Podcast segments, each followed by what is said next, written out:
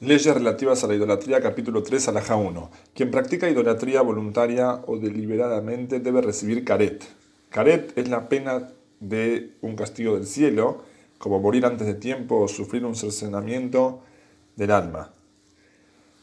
Si habían allí testigos y le advirtieron de la prohibición y del castigo, es apedreado. Si adoró ídolos involuntariamente, que presente una ofrenda fija, hatat. Hatat falta, ¿sí? o sea, una ofrenda por el pecado, sin querer. Alajá 2.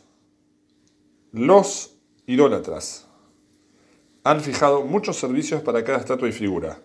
La adoración de uno no es como la adoración, de otro. Por ejemplo, la adoración de Peor, ¿sí? Peor es el nombre de una idolatría, se lleva a cabo defecando ante él. En tanto que la adoración de Marculis se ejecuta lanzando piedras hacia él o retirándolas de su presencia. Muchos servicios como estos fueron dispuestos para el resto de los ídolos. Por lo tanto, quien defeca ante Marculis o le arroja piedras a Peor, está absuelto hasta que lo adore según la modalidad de su culto, como expone de qué forma servían esos pueblos a sus dioses. También yo lo haré.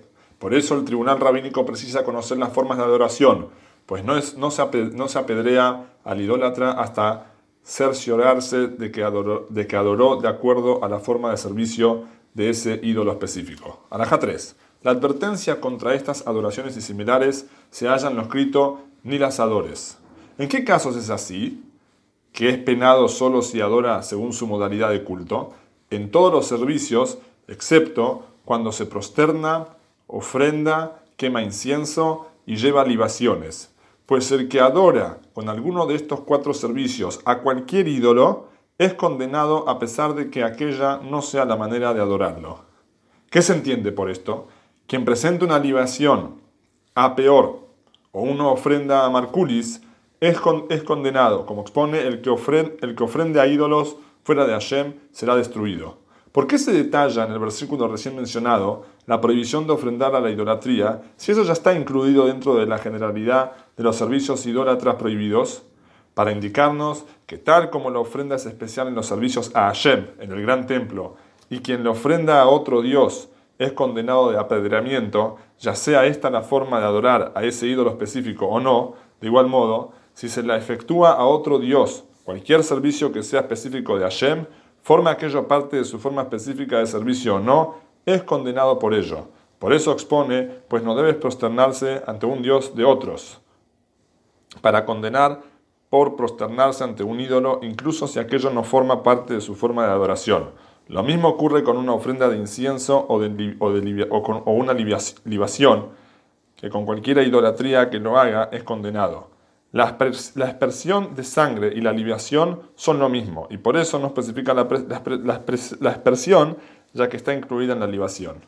Alajá 4. Quien coloca excremento en la boca de un ídolo o presenta una libación de orina en una palangana ante un ídolo es condenado. Explica el comentario, ya que esto se compara a la aspersión de sangre, que si lo hace con cualquier ídolo, aunque no sea su forma de adoración, es condenado. Si degüella una langosta delante de un ídolo, está absuelto, salvo que aquella, forma, que aquella forme parte de la adoración de ese ídolo específico. Asimismo, si deshuella un animal al que le falta un miembro, está absuelto, salvo que aquello forme parte de manera de adorar a ese ídolo específico. Si la forma de servir a un ídolo es haciendo sonido frente a él, con un palo, y alguien rompe un palo delante de él, del ídolo, debe ser condenado por idólatra, por idolatría, y está prohibido tener provecho del palo y del ídolo.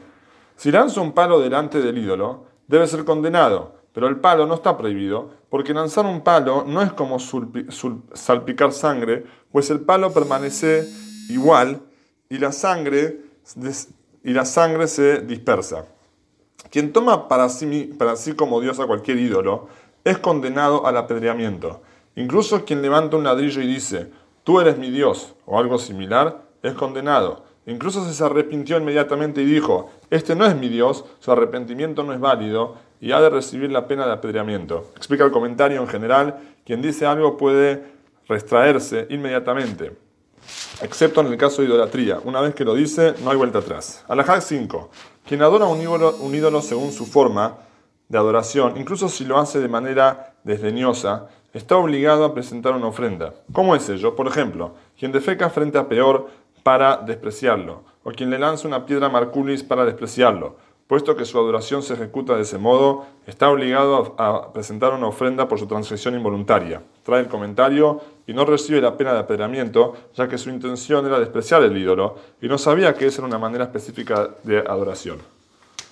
Alajá 6. Quien sirve a un ídolo por amor, por ejemplo, quien ama cierta imagen porque la modalidad de su servicio le resulta muy, muy agradable, o si lo sirve por temor a que le haga un mal, como creen sus adoradores que trae el bien o el mal. Si lo toma como Dios, es punible con el apedreamiento. Pero si no lo toma como Dios, si lo sirve de acuerdo a la modalidad específica establecida para ese ídolo en particular, o mediante uno de los cuatro servicios mencionados previamente en el inciso 3, por amor o temor, y no tomando como un Dios, está absuelto.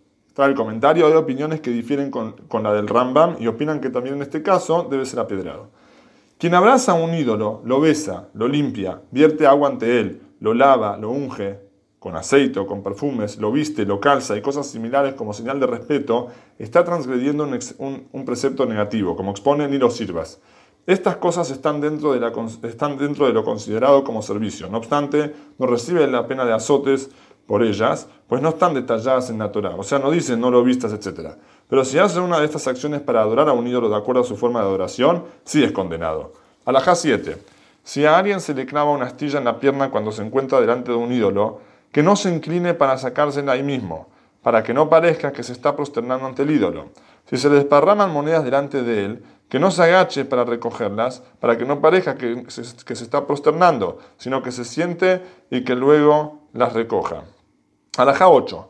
No está permitido beber de las bocas de fuentes de agua que se encuentran frente a ídolos, ya que puede parecer que se está, besando al ídolo. Acá explica el comentario, si bien la fuente no es un objeto de idolatría, en este caso al estar frente a un ídolo, podría parecer que le está besando. Alajá 9. Quien hace un ídolo para sí mismo, por más que no lo elabore con sus propias manos, sino que se lo encarga a alguien, ni lo adore, debe ser azotado. Como exponen, no hagas para ti escultura ni imagen alguna. Asimismo, quien hace un ídolo con sus propias manos para otros, incluso para un gentil, debe ser azotado. Como expone, no hagan dioses del metal fundido. Por lo tanto, quien hace un ídolo con sus propias manos para, él mismo debe recibir dos penas de azotes.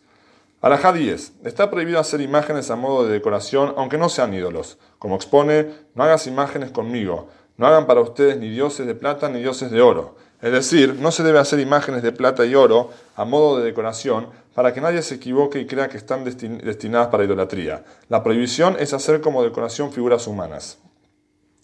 Por eso, no se deben crear formas humanas de madera, cal o piedra. Esto es cuando la imagen sobresale, como imágenes en relieve y murales esculpidos, de los salones y similares, y quien lo hace es azotado. Pero si la figura está hundida, grabada o pintada como las imágenes que están sobre láminas y tablas planas o figuras bordadas en tejidos, está permitido.